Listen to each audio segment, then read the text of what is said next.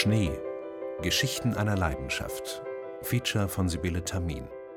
Mit literarischen Zitaten von Robert Walser, Adalbert Stifter, Ernest Hemingway, Anton Tschechow, Dos Grünbein, Hans Christian Andersen, Thomas Mann, Karl Selig, Thomas Bernhard, C.S. Notebohm, Franz Kafka und Viktor Klemperer.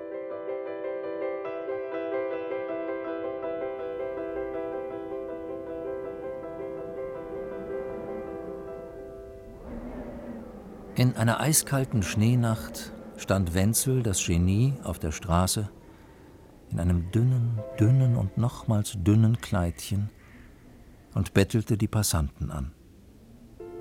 Die Herren und Damen dachten, Gott, er ist ja ein Genie, er darf sich das schon erlauben. Genies bekommen den Schnupfen nicht so schnell wie die gewöhnlichen Sterblichen. Wenzel schlief die Nacht im Portal des königlichen Palastes. Und seht, er ist nicht erfroren. Genies erfrieren nicht so leicht. Und mag es noch so kalt sein.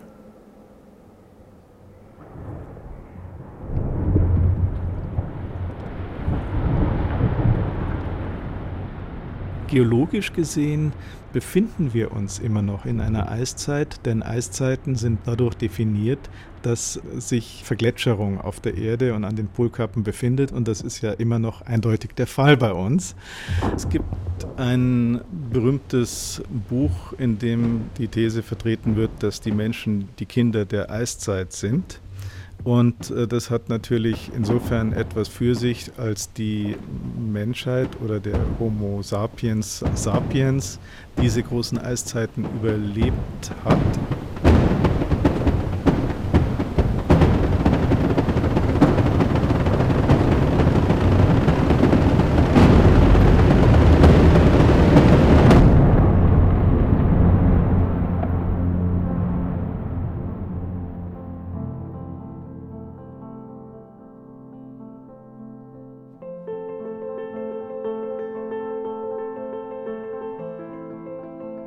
Tage waren warm, die Nächte kühl, die Luft war sanft und duftend, und es gab keinen Grund, sich eine kalte Hand zu träumen. Doch eines Morgens hatte der Baum begonnen, seine Blütenblätter abzuwerfen, sie hingeworfen wie ein nachlässig abgestreiftes Kleid, weiß, so weiß wie Schnee. Schnee ist ein poröses Material aus Eis und Luft, das sich unter äußeren Einflüssen ständig verändert. Ich war wie jetzt am Fenster gestanden und hatte in das Blütenfallen geschaut und sah, wie das Gras feine Linien durch das Weiß zu ziehen begann. Und die Sequenz aus einem Hitchcock-Film war mir eingefallen, in der eine Gabel in ein weißes Tischtuch Linien gräbt und wie diese Spuren auf dem weißen Tuch eine im Schnee vergrabene Erinnerung freizulegen beginnen. Und ich dachte an meine Mutter, die mir erst kurz vor ihrem Tod die über ihr Leben hin vergrabene Geschichte einer Leidenschaft für Schnee erzählt hatte. Eine Geschichte, die meine eigene bis heute wirkende Leidenschaft in einen bisher gänzlich verborgenen Zusammenhang stellte.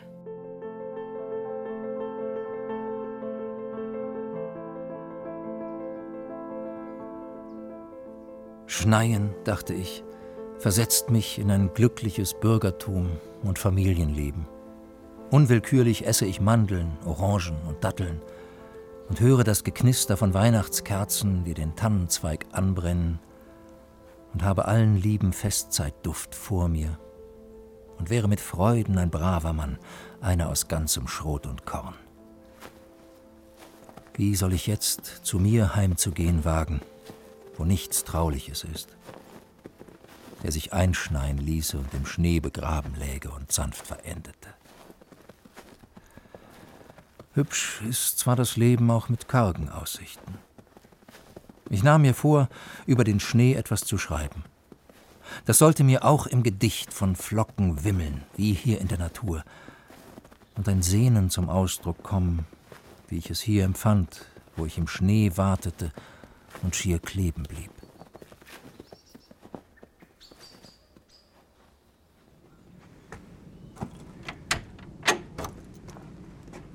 Es hatte im Keller begonnen. Dort im hintersten Winkel hatte das Kind die Schier entdeckt. Sie standen lang bis zur Decke und waren schwer wie die Kohleneimer neben dem deckenhohen Ofen, der früher einmal die Zentralheizung beheizte. In den Schuhen des Vaters konnte das Kind zwischen die metallenen Backen der Bindung treten, unter den Lederriemen hindurch, die quergespannt den Schuh hielten, und konnte so unter dem fahlen Licht einer von einem Drahtkorb geschützten Glühbirne mit der Skiwanderung beginnen. Es war alles still, unermesslich still. Es war nicht ein einziger Laut, auch nicht der leiseste, außer ihrem Atem zu vernehmen. Das Kind fasste die Bambusstöcke, deren tellergroße Ringe durch lederne Schnüre am Skistock befestigt waren, fasste sie weit unterhalb der Handschlaufen und drückte sie durch den Kohlestaub auf den Zementboden, drückte auch den Fuß nach vorn und schob in winzigen Schritten schurrend über den Kellerboden dahin. Später im kleinen Wäldchen hinterm Haus fand bei Dämmerung die erste Abfahrt statt. Ein paar Meter, ein geringes Gefälle hinuntergerutscht, durch den blauen Schnee in ein weites Wiesengelände hinein, auf diesen über zwei Meter langen Skiern und diese lächerlich langsame Fahrt, dieses zeitlupenhafte Hinabrutschen auf dem kleinen Gefälle, kaum ein Hügelchen, weckte im Kind in den Schuhen des Vaters auf den meterlangen Skiern mit den es überragenden Stöcken die Vorstellung, endlos und sanft durch diese weich gewordene Welt gleiten zu können. Es war dort zwischen den alten Apfelbäumen auf dem verschneiten Wiesengelände, das sanft abfiel und sich weit dehnte, dass mich ein Glücksgefühl ergriff. Und das beim Anblick von Schnee mich bis heute berührt und das ich oft und oft auch hervorzulocken suche, indem ich lesend durch literarische Schneewelten wandere, in denen der Schnee nicht schwindet, sondern herabsinkt in alle Ewigkeit.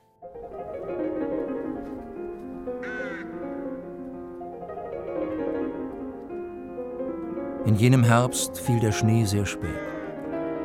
Wir wohnten in einem braunen Holzhaus zwischen Tannenbäumen am Berghang. Und nachts fror es. Und morgens war auf den beiden Kannen auf dem Waschtisch eine dünne Eisschicht. Erst drei Tage vor Weihnachten fiel Schnee. Wir erwachten eines Morgens und es schneite. Wir blieben im Bett. Das Feuer toste im Ofen und wir sahen zu, wie der Schnee fiel. Ich wünschte, ich könnte Skilaufen, sagte Catherine. Es ist gemein, wenn man nicht Skilaufen kann.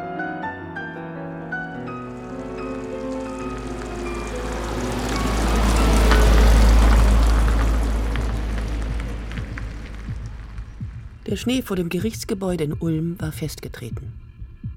Das sogenannte Schneechaos, von dem wochenlang die Rede gewesen war, war nun einer Ordnung gewichen. Schnee türmte sich nur noch an Straßenrändern, deckte Bäume, Plätze und Dächer und hielt sich auf dem feinen Maßwerk des Münsters, auf das man vom Gerichtsgebäude ausblickte.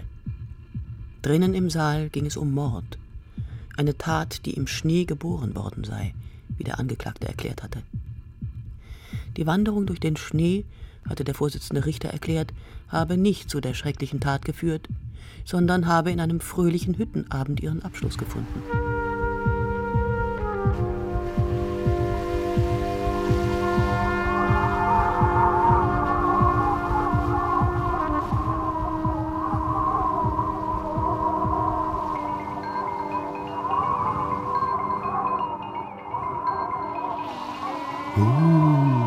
Sang der Schneesturm. Der Untersuchungsrichter lauschte. Während er sich wärmte, dachte er darüber nach, wie das alles, der Schneesturm, das Haus, der Alte, die Leiche im Nebenzimmer, wie das alles weit entfernt war von jenem Leben, das er für sich selbst wünschte. Wäre es in der Nähe Moskaus zu einer Untersuchung gekommen, so hätte man das interessant und wichtig gefunden. Vielleicht wäre es sogar schrecklich gewesen, in der Nachbarschaft einer Leiche zu schlafen. Hier aber, tausend Werst von Moskau entfernt, erschien das alles in einem anderen Licht.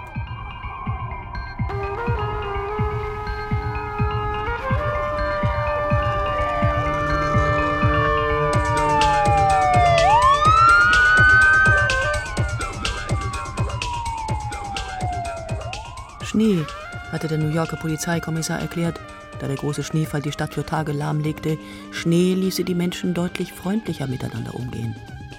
Während der Schneetage habe es keinen einzigen Mord gegeben, hatte der Kommissar gesagt.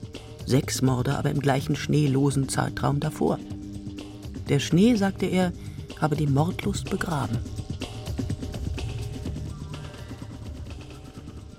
Auch damals, vor 400 Jahren, hatte der Schnee das Weitermorden gestoppt.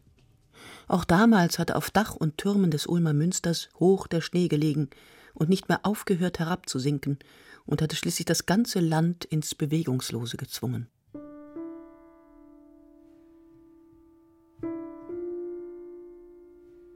Monsieur, wacht auf!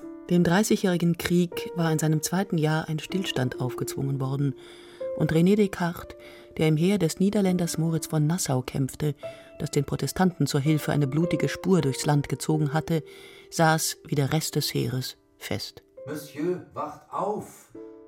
Es hat geschneit die ganze Nacht. Es waren die kalten Winter der kleinen Eiszeit, während der die Menschen buchstäblich im Schnee erstickten. Descartes sitzt in der Stube mit der langen Holzbank, dem großen Tisch, dem Kachelofen und dem Bett. Draußen der Schnee, der ein Fortkommen hindert, drinnen der Mann mit den sich ungehindert bewegenden Gedanken. Und die Stube ist warm und der Holzvorrat reicht aus für diesen langen Winter 1619 in Ulm. Monsieur, wacht auf! Es hat geschneit die ganze Nacht. Seht, vor dem Haus die weiße Pracht. Bringt euren Leib, das feine Instrument in Position. Vielleicht hilft Schnee ja Perzeption verstehen. Descartes sitzt dort im Ulmer Zimmer bis fast ans Winterende.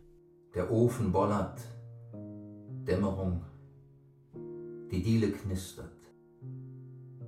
Ist Schnee nicht, was auf einen Blick die Formen bindet? Denkt nach, am warmen Ort, kühl kalkulierend, der Mathematiker Descartes denkt über das, was Wahrheit sei. Schnee abstrahiert. Nehmt an, er hat das Bett gemacht für die Vernunft. Er hat die Wege eingeschläfert, auf denen der Gedankengang sich sonst verirrte.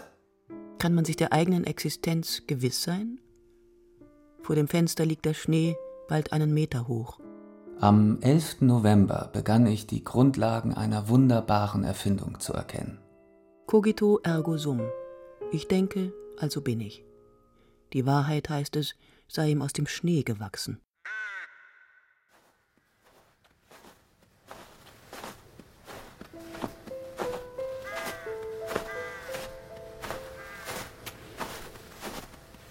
Sein Foto stand auf Großmutters Nachttisch. Und wenn wir die Wochenenden bei ihr verbrachten und abends ins Ehebett stiegen, auf Großvaters Seite, der diesen Teil des Bettes schon längst hatte aufgeben müssen, wenn Großmutter da auf dem Bettrand saß und uns Geschichten erzählte, dann schaute Rudolf her zu uns. Der Onkel ist schön auf dem Bild, mit seinem feinen Lächeln, und das Kind vermisst ihn. Da sagten die Waldtauben Kurr, kurr, wir haben den kleinen Kai gesehen. Ein weißes Huhn trug seinen Schlitten. Er saß im Wagen der Schneekönigin, welcher dicht über den Wald hinfuhr, als wir im Nest lagen. Sie blies auf uns Junge, und außer uns beiden starben alle. Kurre, kurre. Was sagt ihr da oben? rief Gerda. Wohin reiste die Schneekönigin? Wisst ihr etwas davon?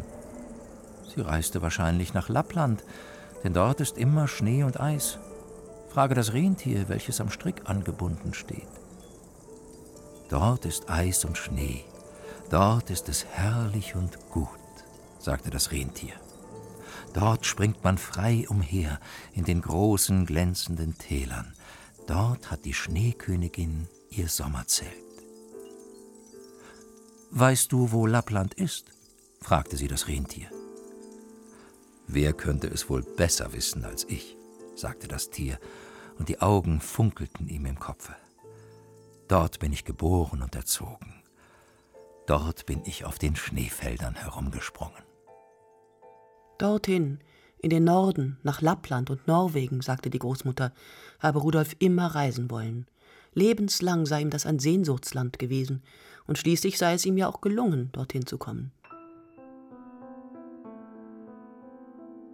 Und während ich hinausschaue in dieses Blütenschneien, sehe ich Großmutter wieder vor mir, wie sie die Haarsträhne, die sich immer wieder löst, in das Ohr wischt und höre, wie sie von der frühen Zuneigung zwischen Bruder und Schwester spricht und wie der acht Jahre ältere der kleinen Schwester auf dem Hügel hinterm Haus das Skifahren beigebracht habe.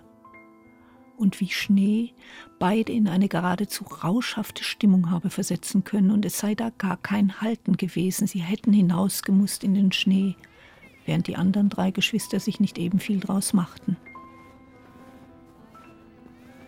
Und warm ist es in diesem dichten, weichen Schnee. So warm wie in einem heimeligen Wohnzimmer, wo friedfertige Menschen zu irgendeinem feinen, lieben Vergnügen versammelt sind. Rudolf war tot, und die Skier im Keller hatten ihm gehört. Er sei, wird gesagt, von früh an ein leidenschaftlicher Skiläufer gewesen. Skilaufen war nicht so, wie es heute ist. Niemand konnte sich ein gebrochenes Bein leisten.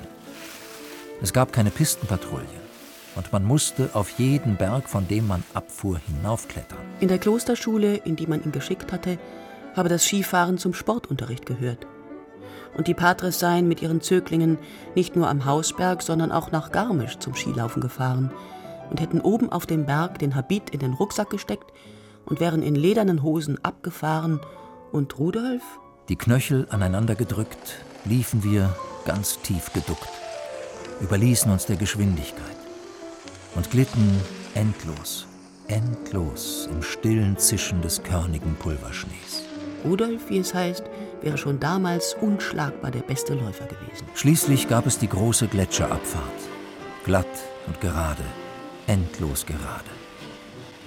Es war schöner als jedes Fliegen oder sonst irgendetwas.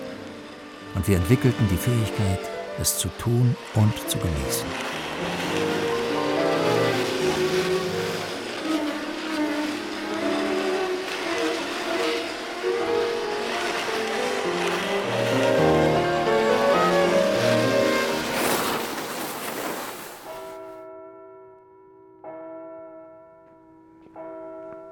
Am Morgen des Neujahrstags 1611 geht Johannes Kepler durch leichten Schneefall in Prag zu seinem Freund, dem Reichshofrat Wacker von Wackenfels.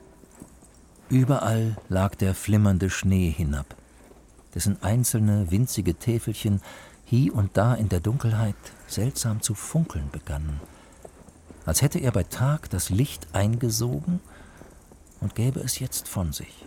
In der Tasche trägt Kepler ein Geschenk. Strena, Soi de Nive Sexangula. Neujahrsgabe oder vom sechseckigen Schnee. Er hatte versucht, die Frage zu beantworten, warum der Schnee beim ersten Fallen, bevor er sich zu größeren Flächen ballt, immer sechseckig, gefiedert wie feiner Flaum und sechsstrahlig herabfällt.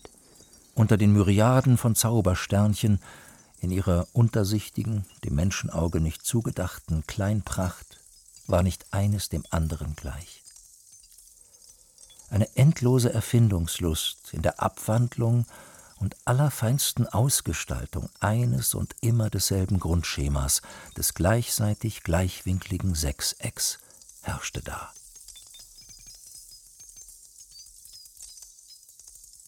Warum waren die Flocken sechseckig?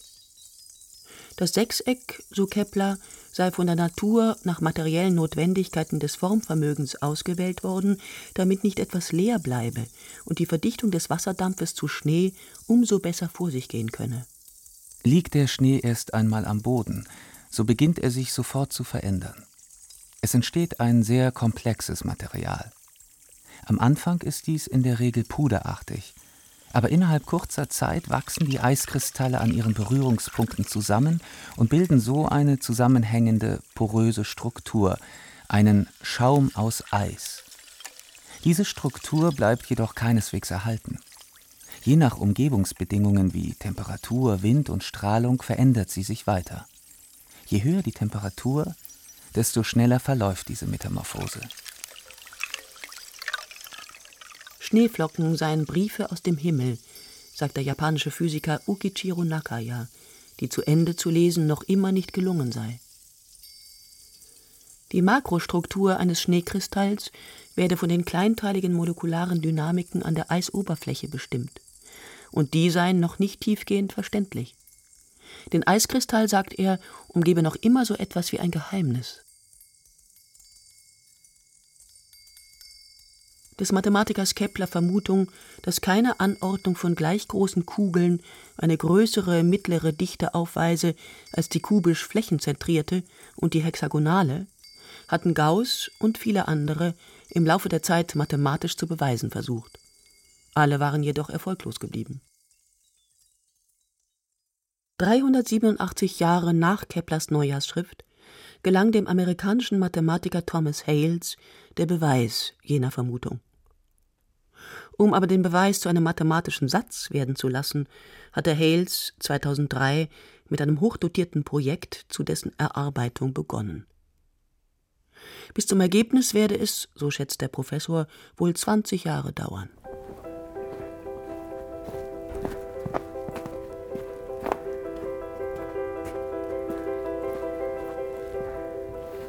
Mutter war nicht Ski gelaufen und sie hatte für diese Weigerung nie eine brauchbare Begründung gegeben. Aber sie hatte des Kindes Schneeleidenschaft gefördert und der ganzen Familie einen jährlichen Winterurlaub als wichtig und gesund verordnet. Das Sentis-Gebiet im Appenzellerland war eine frühe Ferienstation. Es war ein besonders schneesicheres Gebiet und obwohl der Sentis nur 2500 Meter hoch ist, gab es dort in manchen Jahren Schneehöhen von bis zu acht Metern.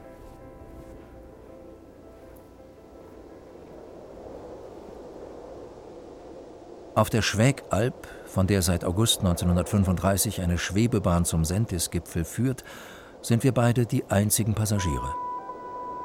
Wir finden die Fahrt wunderbar dramatisch.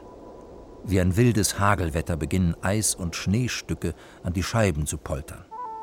Wenn wir unsere Nasen an das kalte Glas drücken, sehen wir die verschneiten Kalksteinfelsen wie drohende Zyklopenbrüste auf uns zukommen. Impressionen von Hodlerscher Wucht. An einem Sonntag im Mai 1942 15 Jahre bevor das Kind das erste Mal auf sorgfältig gewachsenen Skiern am Sentes stehen wird, waren Robert Walser und Karl Selig auf den Berg gefahren und auf dem Weg zur Wetterstation knietief in den Schnee gesunken. Man müsse hier oben mit allem brechen, wird ihnen der Wetterwart erzählen, der seit elf Jahren zusammen mit seiner Frau auf der Station lebt.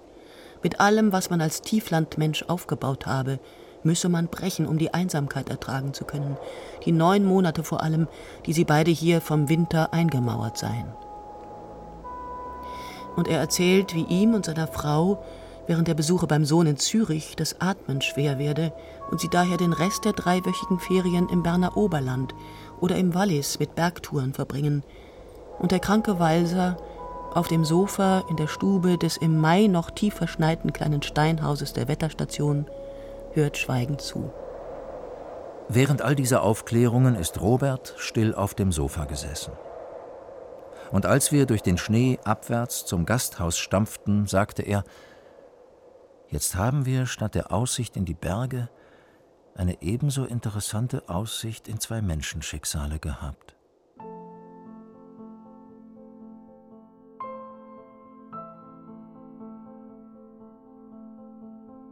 An einem sonnigen Herbsttag waren meine Mutter und ich mit der Seilbahn noch einmal auf den Sentis gefahren. Ein letztes Mal noch wolle sie hinauf, hatte sie gesagt, und es ist dann auch ihr letztes Mal gewesen.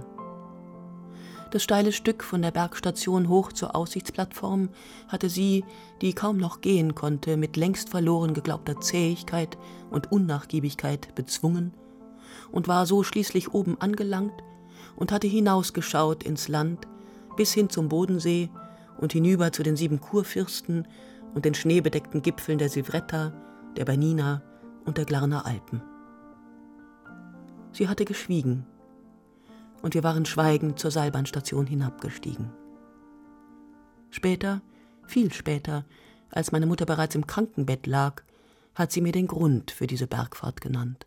Die Abfahrt vom Sentis, die nur im Frühjahr möglich ist und die mir als Kind verboten worden war, habe ich später immer machen wollen. Aber aus einem dunklen Grund habe ich es nicht fertiggebracht, diese sehr besondere Abfahrt jenseits aller Pisten zu machen. Und jetzt, nachdem ich die Geschichte über Rudolf kenne, jetzt wäre mir eine solche Abfahrt gar nicht mehr möglich.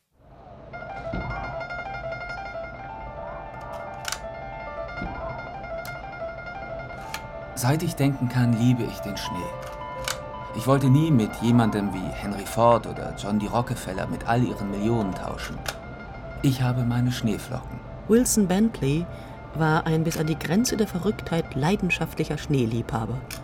Er hatte Ende des 19. Jahrhunderts als Jugendlicher im Holzschuppen des elterlichen Hofes in Neuengland begonnen, mit Fotografie zu experimentieren. Von Anfang an haben Schneeflocken mich am meisten fasziniert. Die Bauern hier oben im Norden fürchten den Winter. Nur ich war über die Maßen glücklich. Vom ersten Schneefall an, meist im November, bis zum letzten, der manchmal erst im Mai kam. Dort im Schuppen hatte er eine Kameraapparatur mit Mikroskop aufgebaut und sie mit einem komplizierten Flaschenzugsystem versehen, um vom Mikroskop aus die Schärfe einstellen zu können. Die Apparatur hatte er auf einen Holztisch mit zwei abgesägten Beinen gestellt und so mit der schräg nach oben zum Schuppenfenster gerichteten Kamera versucht, mehrere Jahre lang einzelne Schneeflocken zu fotografieren. Ein junger Mensch, tagelang in diesem Schuppen, bei offenem Fenster und draußen fällt Schnee. Und als es ihm schließlich 1885 gelingt. Ich war versucht, auf die Knie zu sinken. Da ist er 20. Als es ihm gelingt, einen einzelnen Schneestern auf der Platte festzuhalten, ist er mit seiner Begeisterung allein. Keiner interessiert sich für das, was ihm da geglückt war. Verwandte wie Dörfler hielten ihn für kauzig und ziemlich verrückt. Und nur sein Klarinettenspiel in der örtlichen Blaskapelle bewahrte ihn vor völliger Vereinsamung. In sich war jedes der kalten Erzeugnisse von unbedingtem Ebenmaß und eisiger Regelmäßigkeit. Ja, dies war das Unheimliche, Wiederorganische und Lebensfeindliche daran. Sie waren zu regelmäßig. Die zum Leben geordnete Substanz war es niemals in diesem Grade. Dem Leben schauderte vor der genauen Richtigkeit.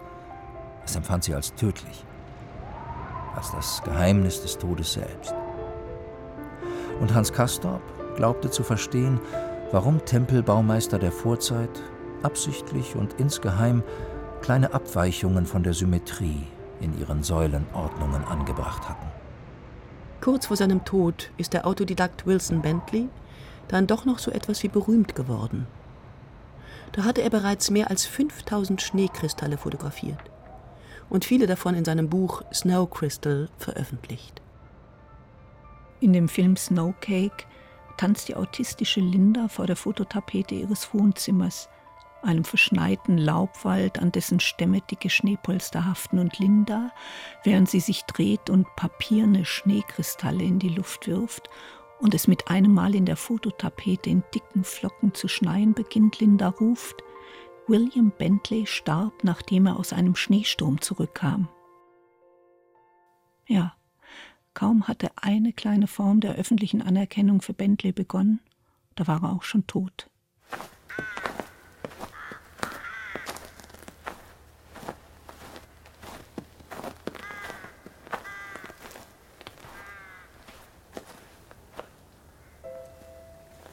Neben der Leidenschaft für Schnee habe es für Rudolf noch jene für die Annie gegeben, hatte die Mutter aus ihrem Krankenbett gesagt, die schöne Tochter des Schreiners im Dorf. Die Annie, habe Rudolf gesagt, sagte die Mutter, die Annie werde er heiraten, sobald er seinen Studienabschluss habe. Und sie erzählt, wie Rudolf mit der Annie zu einer Skitour aufgebrochen sei und wie sie dort am Berg plötzlich in ein starkes Schneetreiben gekommen wären. Es war nichts um sie als das Weiß, und ringsum war kein unterbrechendes Dunkel zu schauen. Es schien eine große Lichtfülle zu sein, und doch konnte man nicht die drei Schritte vor sich sehen. Alles war, wenn man so sagen darf, in eine einzige weiße Finsternis gehüllt. Nach kurzem bereits, sagte die Mutter, hätten sie vollständig die Orientierung verloren gehabt und erst nach Stunden des Umherirrens seien Rudolf und die Annie in der Dunkelheit ganz und gar erschöpft auf einen Bauernhof gestoßen. Nein, Diese Welt in ihrem bodenlosen Schweigen hatte nichts Wirkliches. Sie empfing den Besucher auf eigene Rechnung und Gefahr. Sie nahm ihn nicht eigentlich an und auf, sie duldete sein Eindringen, seine Gegenwart, auf eine nicht geheure, für nichts gut stehende Weise. Und Gefühle des still bedrohlich Elementaren, des nicht einmal Feindseligen, vielmehr des gleichgültig Tödlichen waren es, die von ihr ausgingen. Seit dieser Zeit habe es für Rudolf festgestanden, sagte die Mutter, das habe er ihr selbst gesagt, dass er und die Annie einmal heiraten wollten.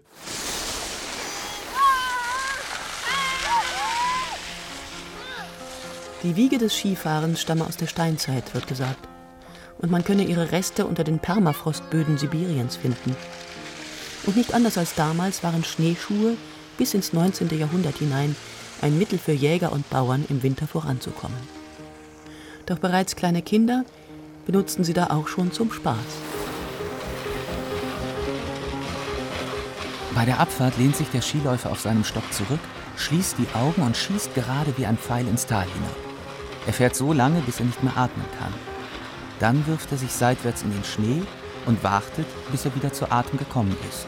Erst dann fährt er weiter abwärts, bis ihm erneut die Luft ausgeht und er sich wieder in den Schnee wirft. Aus dem Journal des österreichischen Skiverbandes 1889. Der Skilauf als Sport begann in Europa in den Hügeln Norwegens. Der Bauernbub Sondre Norheim, der um 1840 nicht nur allen anderen im Dorf die Hügel hinab davonsauste, sondern auch die aufsehenerregendsten Sprünge einbaute, dieser waghalsige Junge aus einer Karte im Morgedal und im Nest in der Telemark hat die Grundlagen für das olympische Skispringen geschaffen und durch seine Erfindung des Telemark-Schwungs den Skilauf zum norwegischen Volkssport werden lassen.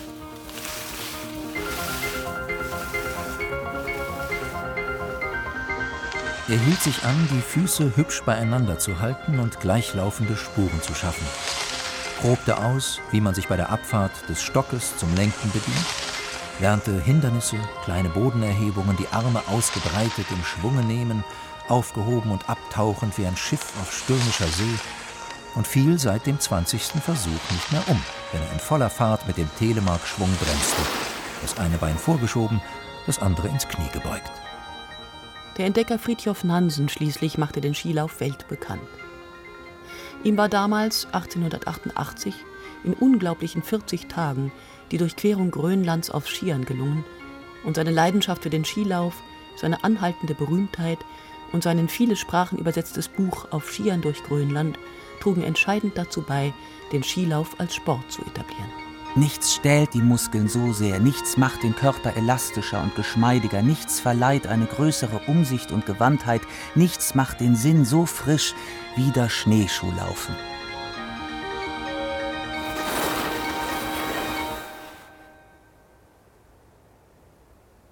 Der Schweizer Ort war zu jener Zeit noch nicht mondän. Die Bauernhäuser mit ihrem Sgraffitoputz und den tief in die Mauern eingelassenen Fenstern waren für die Bauersleute und nicht für die Touristen da. Und aus den Ställen drangen Viehgeruch und Schellengeläut.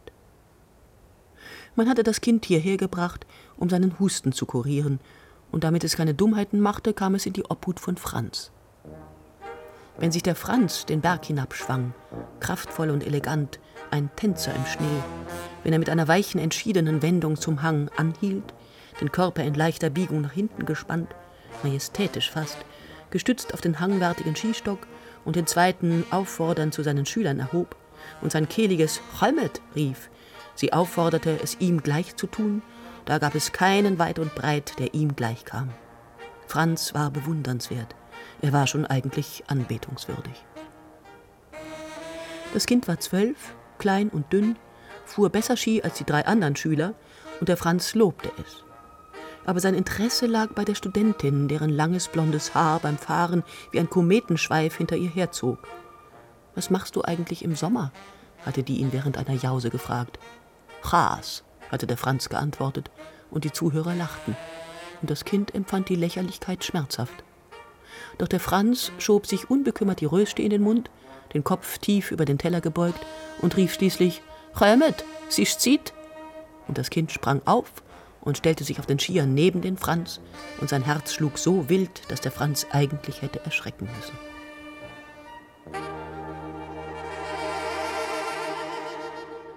Der Franz muss jetzt fast 80 sein.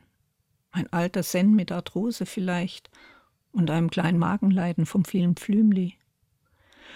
Wenn der Winter kommt und die Beschneiungssysteme arbeiten, die längst jedes Skigebiet installiert hat, dann denke ich, fährt der Franz zur Badekur, weil er sich Linderung erhofft und weil ihm der Winter nichts mehr gilt und er nichts mehr im Winter.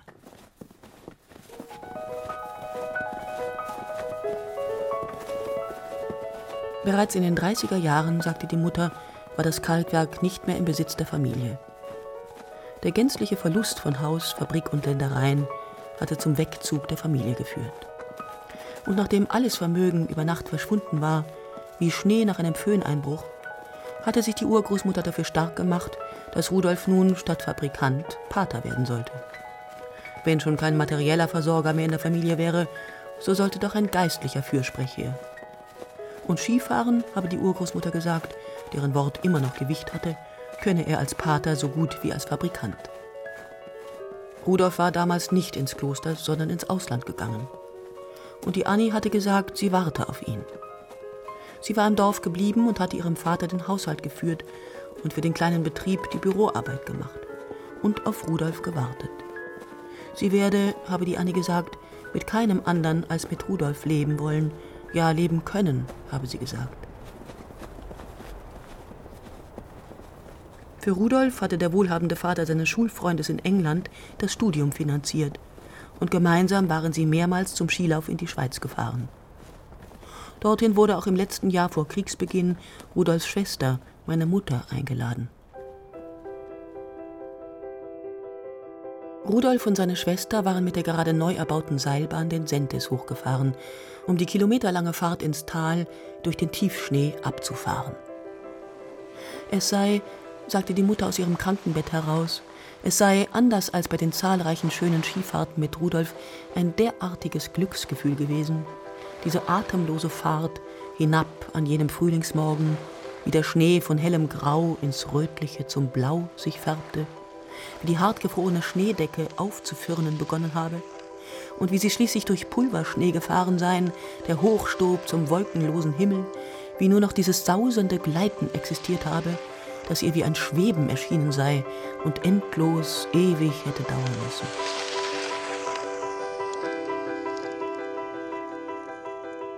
Unten im Tal habe sie nicht anders gekonnt, als zu weinen vor Glück. Und wie der Bruder erst voll Unmut, doch dann fast zärtlich sie angeschaut und ihr sein Taschentuch gereicht habe. Und diese Abfahrt, sagte die Mutter, war die letzte gewesen, die sie gemacht habe.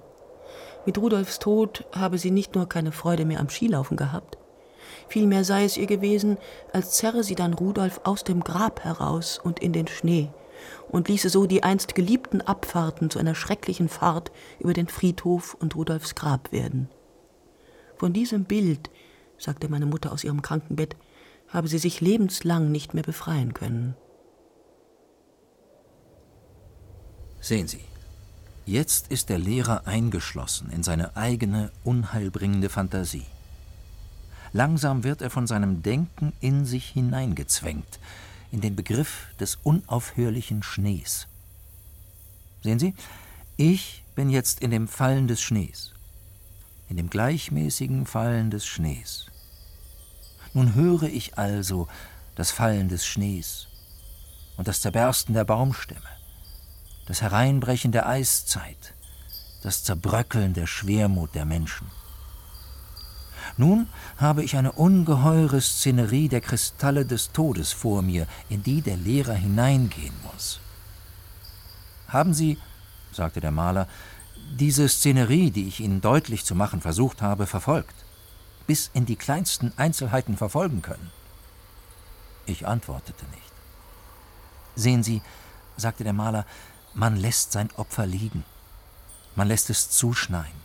Man lässt es verwesen, sich auflösen, wie sich ein Tier auflöst, mit dem man sich einmal zu verwechseln getraut hat. Verstehen Sie? Das Leben ist reine, klarste, dunkelste, kristallinische Hoffnungslosigkeit. Da hinein führt nur ein Weg durch Schnee und Eis.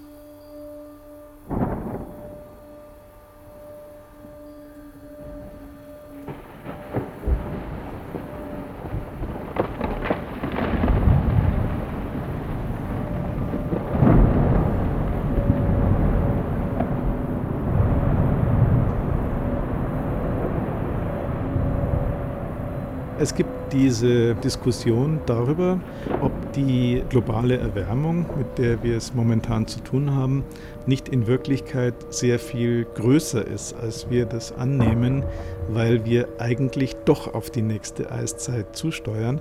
Und die Vorstellung dahinter ist die, in den letzten 800.000 Jahren oder noch länger hatten wir immer so einen Wechsel von längeren Eiszeiten und kürzeren Warmzeiten also die deswegen auch als Interglaziale bezeichnet worden sind. Also diese Interglaziale dauerten in der Regel so 10.000 Jahre plus minus. Und unsere gegenwärtige Warmzeit, das Holozän, dauert inzwischen etwas mehr als 10.000 Jahre. Und es wäre ja natürlich denkbar, dass wir uns auf dem Weg in eine nächste große Eiszeit befinden. Das heißt, wir würden nach dieser Theorie vor einer großen Abkühlung stehen, die nur maskiert wird durch diese anthropogene Klimaerwärmung. Pünktlich zum meteorologischen Winteranfang hat es in diesem Jahr zu schneien begonnen. Wir haben hier Schnee, lieber Freund, so viel du begehrst und du Lust hast. Das ganze Land ist dick mit Schnee bedeckt. Wohin man blickt, Schnee, Schnee da und Schnee dort. Auf allen Gegenständen liegt er. Und die Leute unserer Stadt, groß und klein, werfen sich, um sich ein Vergnügen zu machen, Schneebälle an. Die Stadt im Schnee ist schön. Dieses frische Gesicht, der vom Schnee verschluckte Lärm, diese gedämpfte, weich und kantenarm gewordene Welt, deren rasender Herzschlag sich ins Schläfrige beruhigt hat. Wie süß, wie friedlich sind alle mannigfaltigen Erscheinungen, Gestalten miteinander zu einem einzigen Gesicht, zu einem einzigen sinnenden Ganzen verbunden. Der Schnee in der Stadt liegt hoch in diesem Jahr, liegt mehr als einen halben Meter hoch am Straßenrand, hingeschaufelt von den Schneeräumfahrzeugen, ist auf den Wegen zu einer dicken, grauen, eisigen Haut zusammengedrückt worden, die nicht mehr weichen will und widerständig geworden ist gegen Streusalz und Splitt, und die Menschen stürzen zuhauf und brechen sich die Knochen. Er sah, dass die hohen Metalllampen in der Bismarckstraße brannten, so dass die dahintreibenden, sich selbst nachjagenden Schneeböen dort kurzzeitig zu Gold wurden. Die Stadt im Schneegestöber lässt die hochmütige Selbstdarstellung der Zentralen der Macht bescheidener erscheinen – nimmt den Gebäuden etwas von ihrem himmelstürmenden Anspruch auf immerwährende Festigkeit, macht sie ausgesetzt und verletzbar, als könnten sie vom Flockentreiben verpixelt am Ende ganz aufgelöst sein.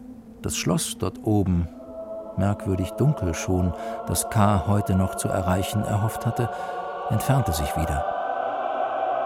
Als sollte ihm aber doch noch zum vorläufigen Abschied ein Zeichen gegeben werden, erklang dort ein Glockenton fröhlich, beschwingt. Eine Glocke, die wenigstens einen Augenblick lang das Herz erbeben ließ. So, als drohe ihm, denn auch schmerzlich war der Klang, die Erfüllung dessen, wonach er sich unsicher sehnte.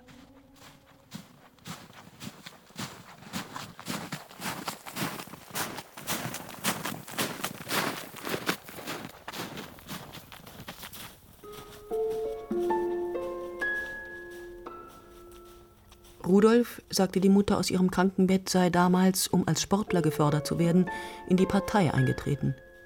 Und diesem Eintritt habe niemand in der Familie wirklich widersprochen. Obwohl sonst keiner in der Partei gewesen sei, habe man den Eintritt als notwendiges Übel angesehen, um Rudolf in diesem, wie es schien, für ihn lebenswichtigen Sport weiterkommen zu lassen. 1936 sei Rudolf in Garmisch Teilnehmer bei der Olympiade gewesen und habe bei der Eröffnungsfeier das Schild des Teilnehmerlandes Australien getragen, weil nur ein einziger australischer Sportler angetreten war, der aber die Fahne seines Landes habe tragen müssen. 11. Februar 1936. Nach frühlingshaft mildem Wetter plötzlich seit zwei Tagen strenge Kälte, morgens 10 Grad Frost, die Lage immer dunkler. In Davos hat ein jüdischer Student den deutschen Parteiagenten der NSDAP erschossen. Im Augenblick, da hier in Garmisch-Partenkirchen das Olympiaspiel stattfindet, wird alles totgeschwiegen. Hinterher wird man sich an die Geiseln, an die deutschen Juden halten. So liegt es im Allgemeinen und auch in meinem persönlichen Fall. Rudolf sei damals schildtragend auf dem Titelblatt einer Illustrierten abgebildet gewesen.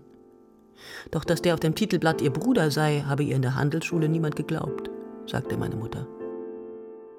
Im Internet finde ich Bilder der Winterspiele 1936 und da ist auf einem Streifen hergestellt von Aqua im Auftrage des Reichssportführers eine kurze Filmsequenz über den Einzug der Nation. Und da taucht mit einem Mal am rechten Bildrand ein junger Mann mit dem Schild Australien auf. Ein dunkler Schemen, von dem die Kamera nicht weiter Notiz nimmt und den das dichte Schneegestöber nach wenigen Sekunden verschluckt hat. Es war überall gar nichts und nirgends etwas zu sehen. Außer einzelnen, ganz kleinen Schneeflocken, die aus dem Weiß der Höhe kommend auf das Weiß des Grundes niedersanken. Und die Stille ringsum war gewaltig nichtssagend.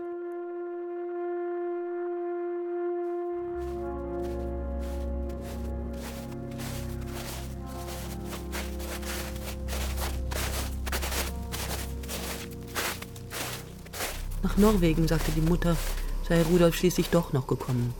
Eingedrungen in das Land seiner Sehnsucht, mit Hitlers Truppen. Er hatte niemals eine Zeile hierüber geschrieben. Auch nicht über den kalten, klaren Weihnachtstag, als die Berge jenseits der Ebene sichtbar waren, an dem Barker die Linien überflogen hatte, um den Urlauberzug mit den österreichischen Offizieren mit Bomben zu belegen und sie mit einem Maschinengewehr zu beschießen, als sie auseinanderrannten und davonliefen.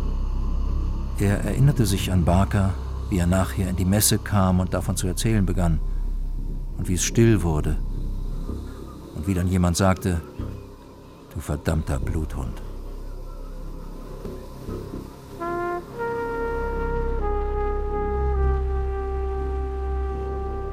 Rudolf war gleich zu Kriegsbeginn zur Luftwaffe gegangen.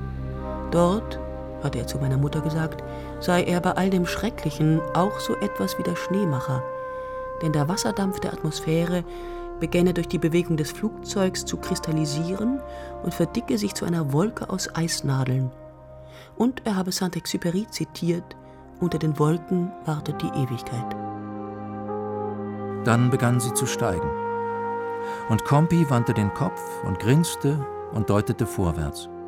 Und dort vor ihnen, soweit er sehen konnte, so weit wie die ganze Welt, groß, hoch und unvorstellbar weiß in der Sonne war der flache Gipfel des Kilimanjaro. Und dann wusste er, dorthin war es, wohin er ging. Als Rudolf im zweiten Kriegsjahr abgestürzt und im Eismeer versunken war, da hat die Annie ihrem Schmerz kein anderes Ventil geben können, als laut gegen den Krieg aufzutreten. Da hat der Ortsgruppenleiter Stoll, der im Kalkwerk meines Vaters als Hilfsarbeiter gearbeitet hatte, sagte die Mutter, da habe der Stoll die Annie in der Kreisstadt angezeigt, und wenig später sei sie abgeholt und ins KZ nach Dachau gebracht worden. Dort ist sie im eisigen Winter 44 an Entkräftung, wie es heißt, sagte die Mutter, gestorben. In der Dämmerung des 25. Dezember 1956 sah ich aus meiner dunklen Wohnung in die Nachbarschaft, in der die ersten Christbaumkerzen glitzerten. Neben mir lag mein kranker Dalmatinerhund Ajax, den ich an diesem Abend nicht allein lassen wollte. Seines elenden Zustandes wegen hatte ich die nächste Wanderung mit Robert Walser von Weihnachten auf Neujahr verschoben. So geht Walser am Weihnachtstag alleine los. In wollenem Anzug, Weste und Joppe, dicken ledernen Stiefeln mit Kreuzprofil und Hut den er nie vergaß. Die 23 Jahre lang nicht, die er in der Anstalt verbrachte. Nie war er ohne Hut ausgegangen. Er geht von der Herisauer Heil- und Pflegeanstalt durch den Schnee davon. Derart also ging ich von Menschen fort. Es war mir halb lach, halb scherzhaft zumut.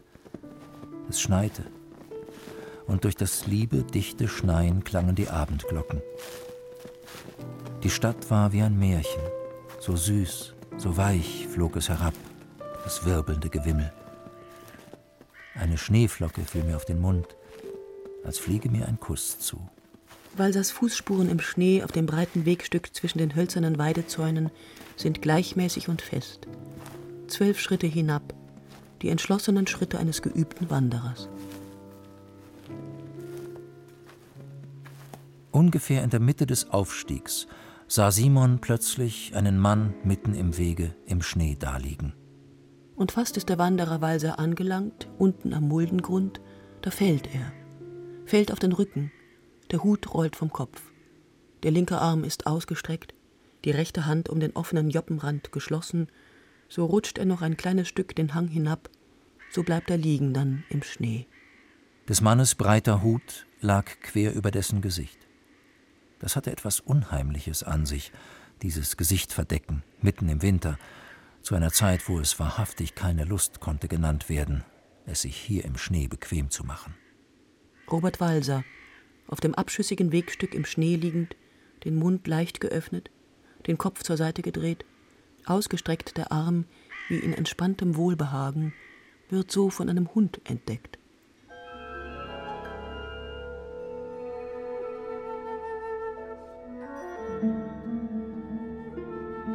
Kürzlich träumte mir, ich flöge über eine runde, zarte Eisfläche, die dünn und durchsichtig war wie Fensterscheiben und sich auf und niederbog wie gläserne Wellen.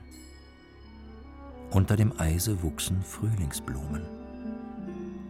Wie von einem Genius gehoben, schwebte ich hin und her und war über die ungezwungene Bewegung glücklich. In der Mitte des Sees war eine Insel, auf der ein Tempel stand, der sich als Wirtshaus entpuppte. Ich ging hinein, bestellte Kaffee und Kuchen und aß und trank und rauchte hierauf eine Zigarette. Als ich wieder hinausging und die Übung fortsetzte, brach der Spiegel. Und ich sank in die Tiefe zu den Blumen, die mich freundlich aufnahmen.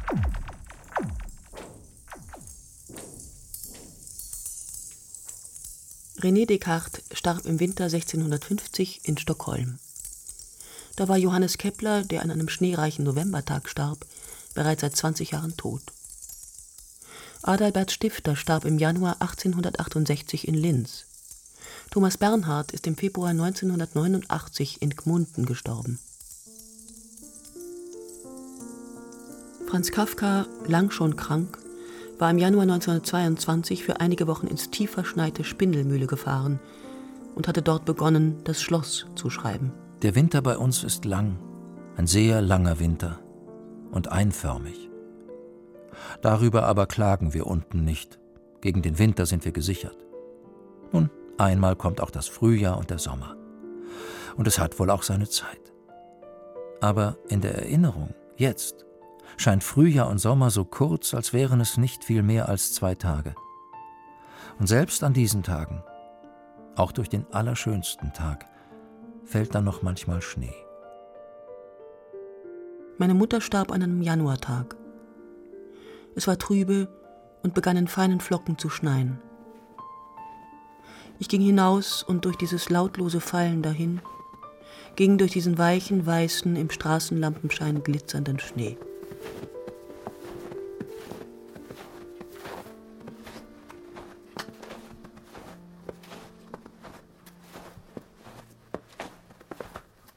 Schnee. Geschichten einer Leidenschaft. Feature von Sibylle Tamin. Es sprachen Corinna Kirchhoff, Thomas Vogt und Max Urlacher. Im Originalton hörten Sie Professor Wolfgang Behringer und die Autoren. Ton Thomas Monnerjan. Regieassistenz Cordula Dickmeis. Regie Beatrix Ackers.